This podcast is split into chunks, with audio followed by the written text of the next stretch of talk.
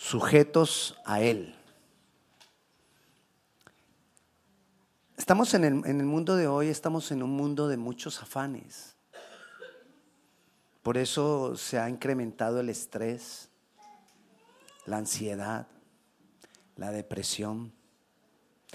Muchos afanes quiere decir muchas preocupaciones. Y estamos en un mundo de muchas preocupaciones. Unas veces estamos preocupados por lo que nos falta y otras veces estamos preocupados por no perder lo que tenemos. Entonces, o nos preocupamos por una cosa o nos preocupamos por la otra. Sea en el área económica, sea en el área de la salud, sea en lo familiar. Y sin darnos cuenta nos dejamos llevar por el río de los afanes y las preocupaciones, que está muy de moda en este tiempo. Algunos llaman a esta era la era del estrés. Pero mira lo que dice, yo sé que usted conoce este pasaje, pero quiero que nos detengamos. Mira lo que dice Mateo capítulo 6, versículo 34. Así que no os afanéis por el día de mañana, porque el día de mañana traerá su afán. Basta cada día su propio mal. ¿Cómo lograr eso? ¿Cómo lograr yo poder estar tranquilo y no estar afanado por lo que va a pasar mañana? Por no estar afanado si mañana voy a tener o no voy a tener trabajo. Por no, voy a estar, por, no estar afanado si mañana voy a tener o no voy a tener salud. Por no estar afanado si mañana mis hijos van a estar bien o no. Entonces son cosas que nos afanan a cualquiera. Pero dice ahí, no te afanes por el día de mañana. Pastor, pero es que cuando uno tiene necesidad. Ah, bueno, mira lo que dice el 31. El 31, el versículo 31 te habla de tus necesidades básicas. No os afanéis pues diciendo, ¿qué comeremos? ¿O qué beberemos? ¿O qué vestiremos? Es decir, cualquiera de esas tres cosas que te falten es trágico. Pero ahí aún te dice, ni siquiera por eso te afanes. Ni siquiera te afanes por lo que puedas necesitar. ¿Cómo lograrlo? ¿Cómo lograr no afanarme si me está faltando? ¿Cómo lograr no, no afanarme si estoy en necesidad? ¿Cómo lograr no afanarme si estoy enfermo? ¿Cómo lograr no afanarme si cualquiera de las cosas que usted esté viviendo que lo hacen afanarse? Pues la respuesta también está ahí. Mira lo que dice el versículo 33. Más buscad primeramente el reino de Dios y su justicia y todas estas cosas serán añadidas. Entonces, ¿de qué me tengo que preocupar? De buscar. Primeramente, esa palabra primeramente es importante. Porque le acabamos de leer más, buscad primeramente el reino de Dios. Entonces ya uno dice, ah, bueno, ya sé lo que hay que hacer. Sabemos qué significa eso. Voy a buscar el reino. Hay que saber varias cosas. Uno, que es primeramente. Y dos, que es el reino. Porque si yo no sé lo que estoy buscando, ¿cómo lo encuentro? Es como en Colombia utilizamos mucho la palabra cosa cosita, cosiaco. Páseme la cosa que está arriba del cosiaco. Y uno va casi ciego, sin, va al cosiaco a buscar la cosa. Y uno no sabe ni qué es el cosiaco ni qué es la cosa. ¿Lo encuentro? No, porque no sé lo que estoy buscando. Causa risa. Y este pasaje es muy conocido. Pero ¿sabemos qué es buscar el reino? Quizás estamos buscando alguna cosa en la cosiaca. El volado. En El Salvador o en Centroamérica dicen el volado. ¿Y dónde está el volado? Arriba, arriba del otro volado. El volado pequeñito está arriba del volado grande. El chunche. En el chunche. Bueno, Aquí ya podríamos sacar todas las palabras que usted usa. Voy a buscar primeramente, primeramente es que ese sea mi objetivo. Primeramente es que ese sea mi gol, que ese sea lo primero, lo más importante. Primeramente es que eso va a ser más importante que cualquier otra cosa, como qué. Más importante que qué. Que la comida, más que el trabajo, que el dinero, el vestido. Pero qué difícil es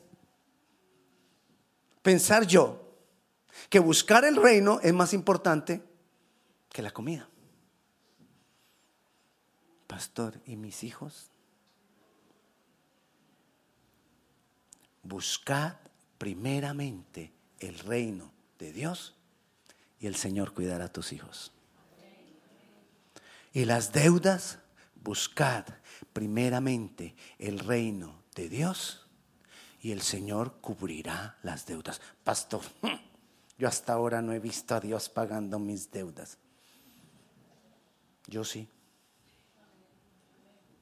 Así que entonces tú habla por lo que tú has visto, yo hablo por lo que yo veo.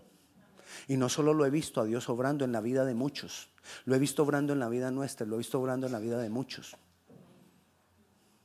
Le voy a contar un testimonio, no estaba preparado. Nosotros vivíamos en Colombia. Yo tenía un muy buen trabajo. Y Dios me dice, vete a trabajar a la iglesia. Me iban a pagar mucho menos en la iglesia.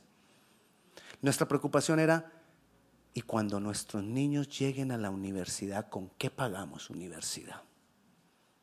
Y, para, para que lleguen a la universidad, aquí en Colombia decíamos, necesitamos que estudien en un buen colegio privado. ¿Con qué lo pagamos? Pero renuncié, me fui a trabajar a la iglesia de tiempo completo. Mis dos hijos con una deuda muy bajita, ambos estudiaron en UVA, aquí en Charlottesville. Yo renuncié en ese tiempo y Dios se encargó de la universidad de ellos. El temor que yo tenía, Él lo suplió. Y UVA es una de las mejores universidades estatales de Estados Unidos. Y cada uno salió con una deuda de veinte y pico mil de dólares que es nada para las deudas universitarias aquí. ¿Lo tienes? Dios es fiel. Dios es fiel. Primeramente, busca primeramente el reino, que ese sea tu objetivo. No busques la bendición, busca el reino. Ahí nos confundimos porque yo empiezo a buscar la bendición. Porque yo vengo a buscar dónde está la puerta que se me va a abrir para yo encontrar la bendición. Muchas veces no estamos, ¿qué puerta toco yo? Para que se me abra la puerta y conocer más del reino. Casi nadie está buscando eso. ¿Qué estamos buscando? ¿Cuál es la puerta que se me va a abrir? Para que cuando se abra la puerta yo encuentre al pasar la puerta la bendición. Y vivimos detrás de la bendición. Y queremos la bendición y anhelamos la bendición. No busques las promesas del reino busca el reino. Y entonces las promesas vendrán. Entonces ya tiene lo que es el primeramente. Ok. Ahora entonces miremos la otra parte. ¿Qué es el reino? Porque yo tengo que saber lo que voy a buscar, si no, ¿cómo lo encuentro? Yo necesito saber qué es el reino para buscarlo. Y concretamente el reino, la definición del reino de Dios es sencilla. Concretamente, el reino de Dios es el gobierno de Dios. Según eso, ¿qué es lo que dice el Señor? Mas buscad primeramente que Dios te gobierne. Y todas las demás cosas serán añadidas. ¿Cómo voy a buscar que Dios me gobierne?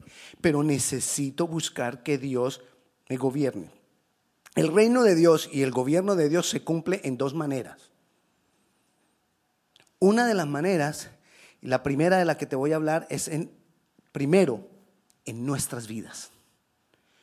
Que Dios gobierne mi vida. Es la manera en que Dios está gobernando hoy en día las vidas de quienes? De aquellos que están sujetos a la autoridad de Jesús, quien es Dios y es el Rey. Y entonces ahí está Lucas 17, 20 y 21, que lo leí ahora en medio de la, de la alabanza y la, la adoración. Y dice Lucas 17.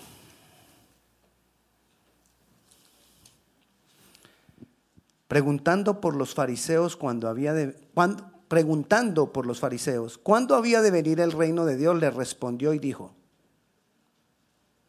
el reino de Dios no vendrá con advertencia, ni dirán, helo aquí o helo allí, porque aquí el reino de Dios está entre vosotros. ¿Dónde está el reino de Dios?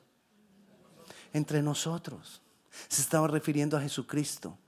Jesucristo entre nosotros. Ahí es donde está el reino de Dios entre nosotros. Aquí está, entonces ahí se estaba hablando del reino de Dios como algo venidero para el futuro. No, con algo que ya está aquí. El reino de Dios no vendrá. El reino de Dios ya está aquí. Sino que se manifiesta de dos formas diferentes. Hoy no se manifiesta en los gobiernos de la tierra. Hoy se manifiesta en las vidas de quienes deciden sujetarse al rey. ¿Lo tiene? Hoy está en las vidas. Porque ahí lo leímos claro. ¿Dónde está el reino? Entre nosotros. Pero mira lo que dice Colosenses 1.13. es algo actual, es algo de ahora.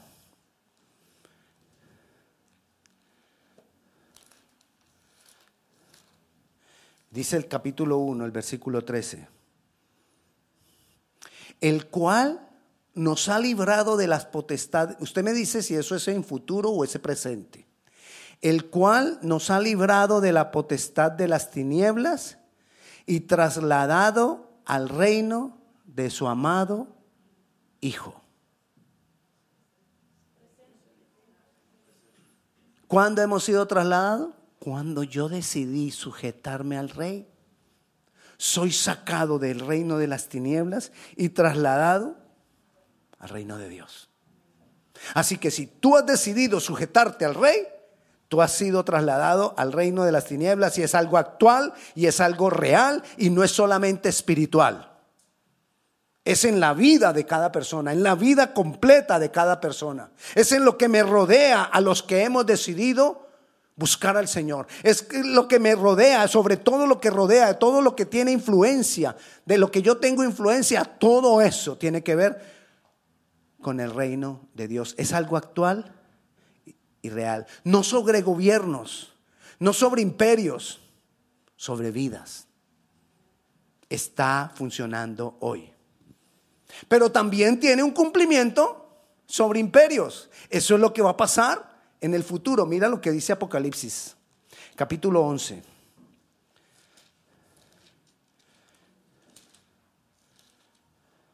Apocalipsis capítulo 11, versículo 15. Y el séptimo ángel tocó la trompeta y hubo grandes voces en el cielo que decían, los reinos, los reinos del mundo han venido a ser de nuestro Señor y de su Cristo. Él reinará por los siglos de los siglos. Hasta está hablando del gobierno de Jesús sobre toda la tierra, sobre todo imperio, sobre todo reino, sobre todo gobierno, sobre toda república, sobre toda nación ya no se refiere a algo en las vidas, sino que es el reino de Jesús en la tierra una vez Él venga. Pero ¿cuál ha sido la confusión? Que los que no han creído o no se han sujetado al rey, dicen es que el reino no es para ahora. El reino de Jesús es cuando Él venga. Pero lo que hemos visto nosotros, claro, es que es actual. Con la diferencia que hoy es en las vidas. Y mañana en los gobiernos. Las consecuencias del reino, ¿cuándo vendrán? Allá, cuando Jesús gobierne Y hoy, cuando Jesús gobierne, cuando el rey gobierna, las consecuencias del reino se manifiestan. Allá se manifestarán las consecuencias del reino porque Jesús reinará y se impondrá. Al que quiera o no quiera se impondrá. Hoy, Él reina, pero no se impone. Solo el que quiera sujetarse. Pero el que quiera sujetarse recibe las consecuencias del reino. Y ahí es cuando el Señor te dice, no te afanes. No te afanes por qué vas a comer. No te afanes por qué vas a vestir. No te afanes por qué vas a beber. No te afanes porque si tú te sujetas al rey, el rey se hace cargo. Así es el reino. Si tú te sujetas al rey, el reino, tu vida cuenta por el reino. La vida de tus hijos por el reino. Las cosas que te rodean por el reino. Y quizás nosotros no lo hemos entendido, porque quizás en algunos momentos nos han manipulado el concepto del reino. Pero las dos cosas que te estoy hablando, el cumplimiento actual y el futuro, son ambas tan reales el uno como el otro. Ambos son igual de reales. La pregunta es, ¿cuándo tú lo quieres disfrutar? Desde ahora, esa es la diferencia. Si tú decides disfrutarlo desde ahora o esperas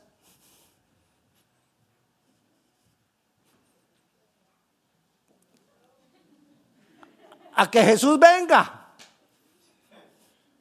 Tú decides. Sigue afanado, sigue preocupado,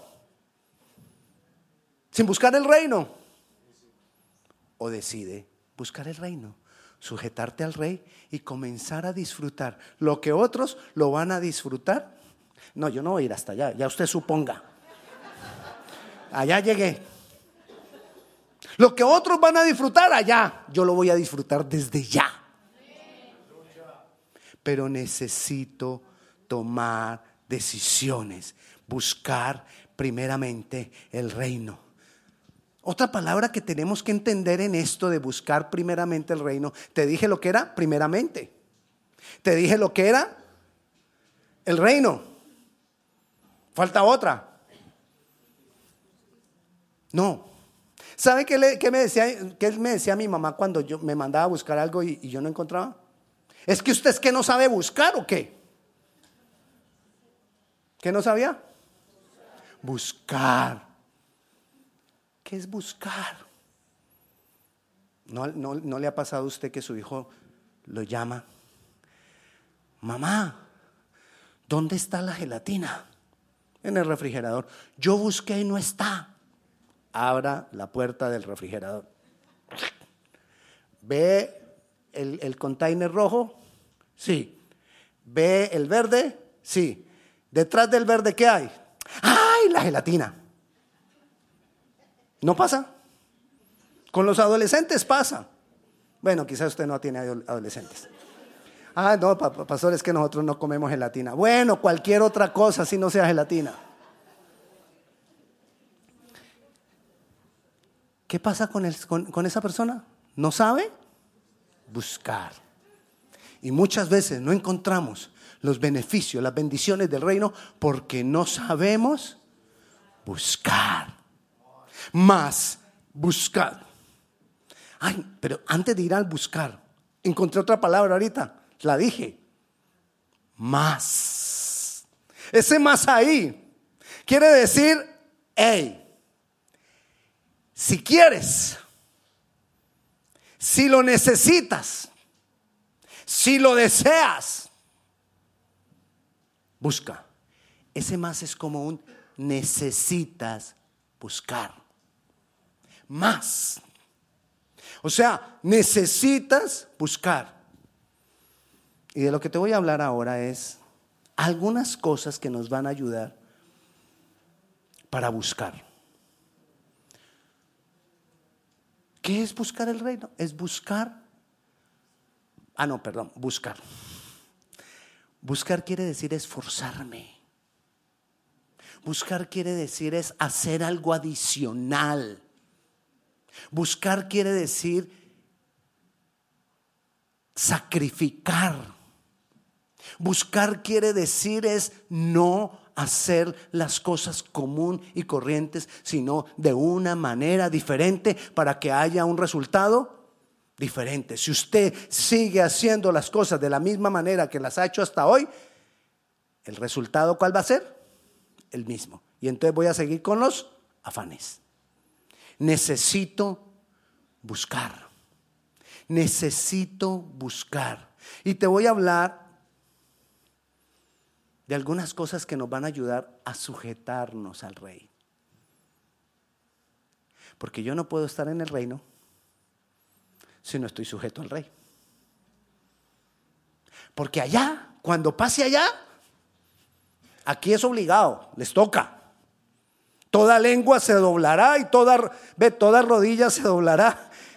Y toda lengua, usted imagina la, lengua doblada. No, no, toda rodilla se doblará y toda lengua confesará que Jesús es el Señor. Ahí les toca. Hoy no le toca a nadie. El que quiera. Es por decisión, no por obligación, sujetarse a Él. Allá les toca, aquí es el que quiera. O sea, si tú no quieres, no estás en el reino. Y como es cuando yo quiera, muchas veces me salgo de la cobertura del reino por no sujetarme al rey. Cuando me sujeto al rey, estoy bajo la cobertura del reino. Cuando no me sujeto al rey, ¿y el rey quién es? Jesús. Jesús es el rey. Y hay que aprender a sujetarse al rey entre más sujeto estoy a Él y a sus reglas, más disfruto de los beneficios del reino. Y usted viera todos los beneficios sociales que tiene ese reino. Mejor que Fairfax. Dicen que mejor, eh, Fairfax tiene mejores cosas sociales que Prince William, ¿no? Bueno, el reino es mucho mejor que Fairfax. Otros dicen que Loudwood es todavía mejor que Fairfax. Bueno, el reino es mucho mejor que ellos juntos. Bendice sin necesidad de, hacer, de hacer aplicaciones, sin necesidad de llenar nada. No hay que tener social. Nada, solo sujetarse al rey. Y entre más sujeto estés al rey, más bendiciones y promesas tú recibes, aún aquellas de las que no estás preocupado. Porque Él espera que no estés preocupado de ninguna. Porque Él te la va a suplir. Él lo va a hacer. Entonces uno empieza a pensar, no, pastor, y a esos que se cruzan de brazos y no quieren hacer nada que porque el rey no les va a suplir, no están sujetos al rey. No están sujetos al rey. Porque si estuvieran sujetos al rey, el rey les va a decir qué tienen que hacer y no estarían cruzados de brazos, esperando que el rey supla. ¿Lo tienes? Entonces te voy a hablar de unas cuantas cosas que nos van a ayudar a sujetarnos al rey. Una, una profunda admiración por el rey. Si no admiramos al rey, no nos sujetamos a él. Usted sabe por qué muchas mujeres, varones, ustedes saben por qué muchas mujeres se sujetan a nosotros, hablo de nuestra esposa, se sujeta a nosotros, porque nos admiran. Las mujeres tienen una necesidad, admirar. ¿Ah? Mm, no. Obviamente cuando ellas admiran la respuesta del hombre es protección. Y entonces ahí ella se siente protegida y se siente bien tratada. Obviamente si la maltratan, ¿quién va a admirar a quien lo maltrata? Pero bueno, eso es de parejas. No estamos en reunión de parejas. Mira lo que dice Primera de Tesalonicenses, capítulo 1, versículo 10.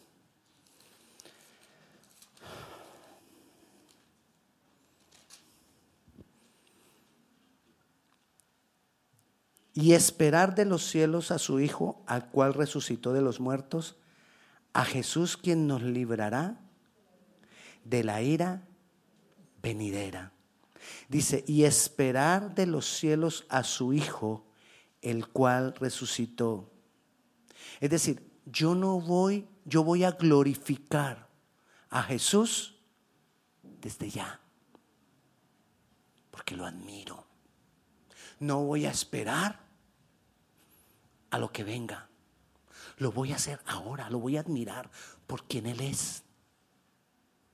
Porque lo que Él hizo, por lo que Él hizo por mí,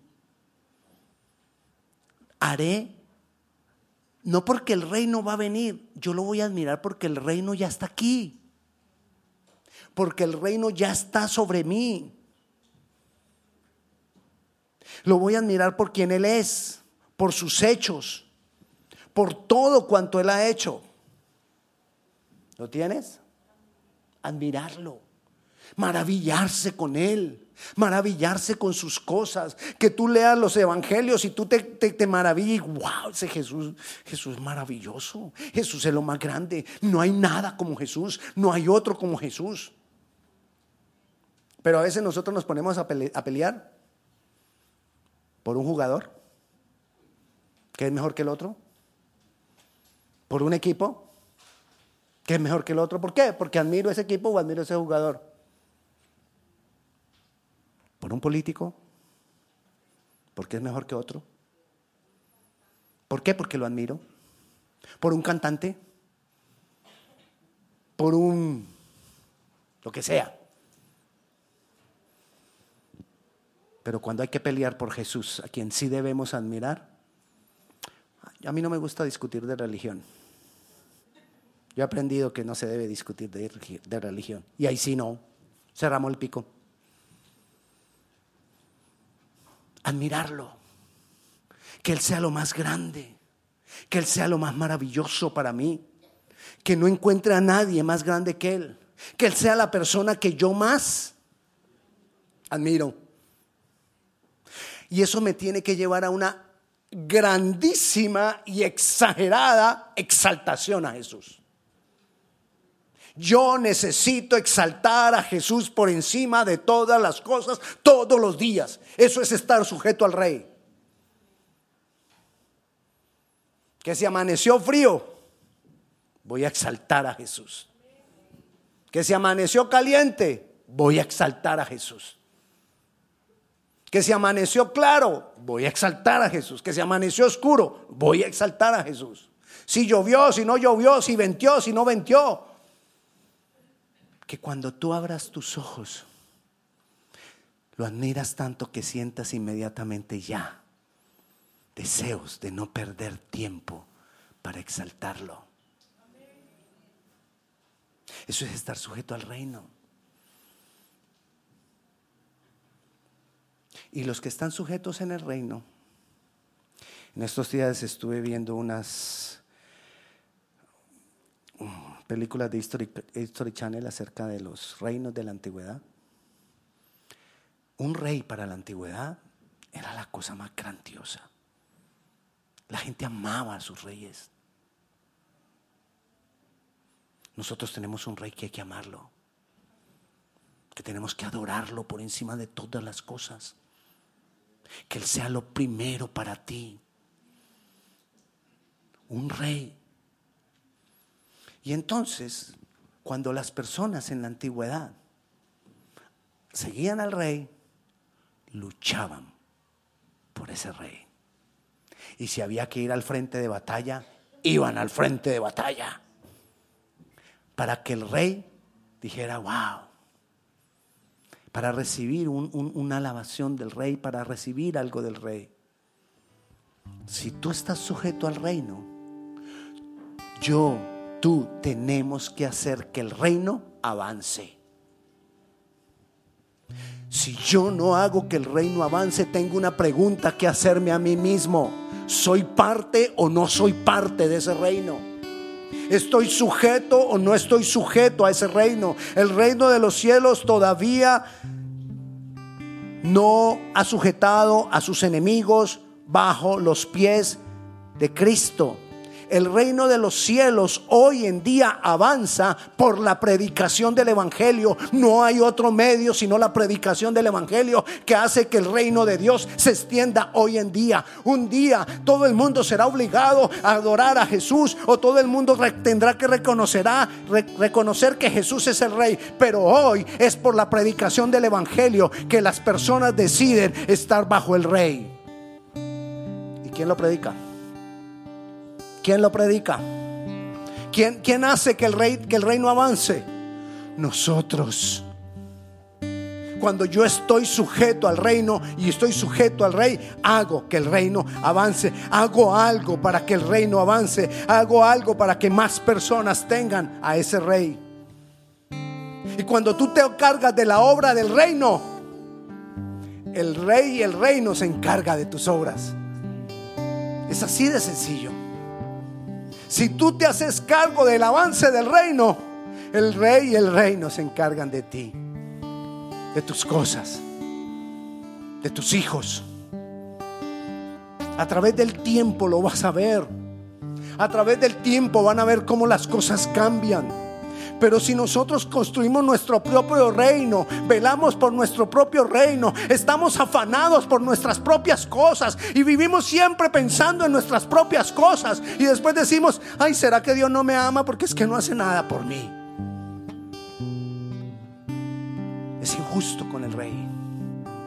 Porque si no hemos estado sujetos al rey y al reino, ¿cómo esperamos?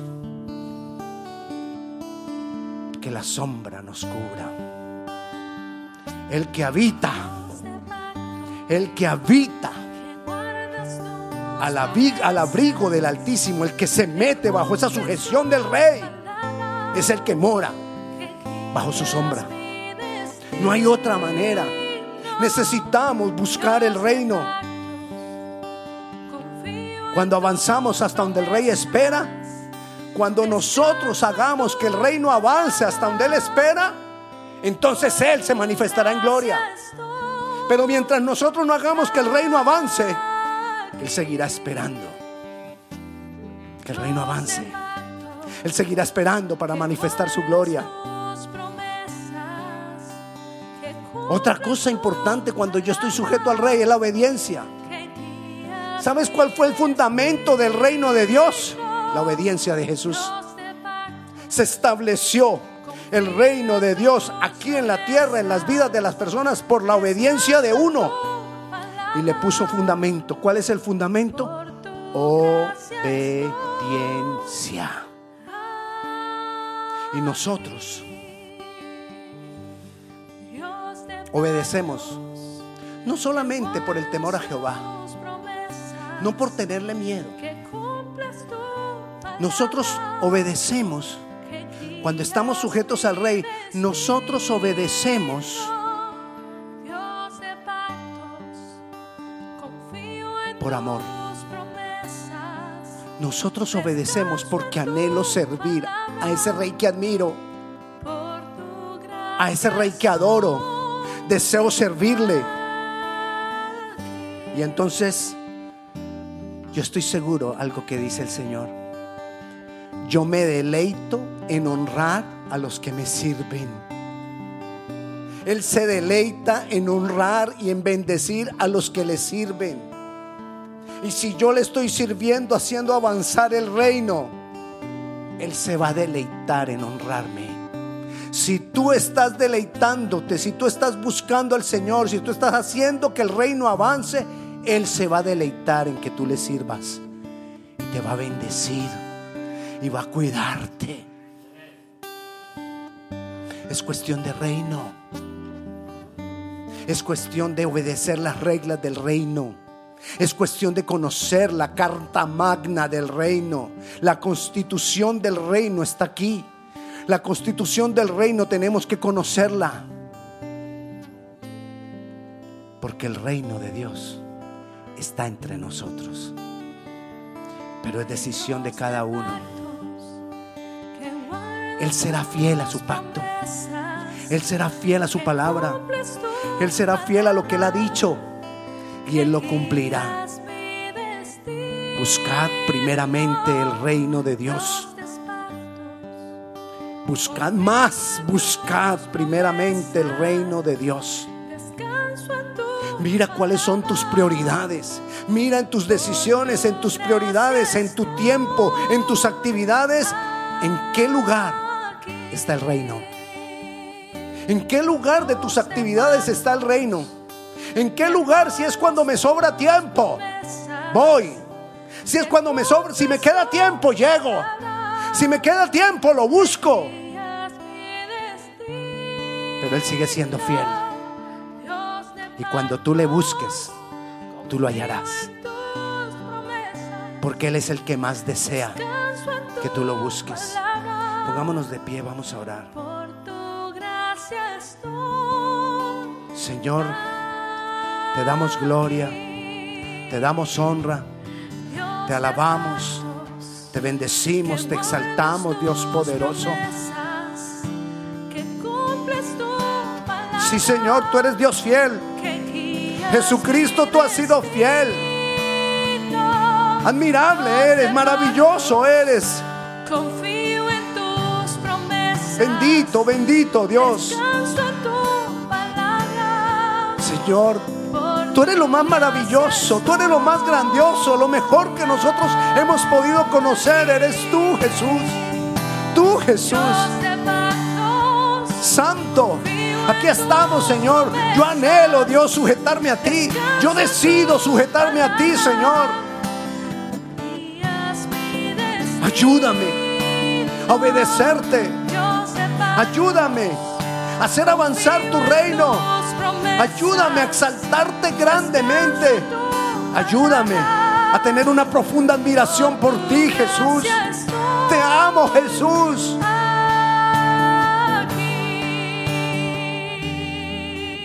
aquí. Estamos, Dios. Gracias, Dios.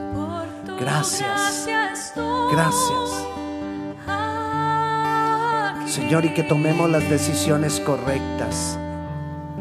Te damos gloria y te damos honra. En tu nombre, Jesús. Amén. Y la paz de Dios sea con cada uno de ustedes. Dios les bendiga.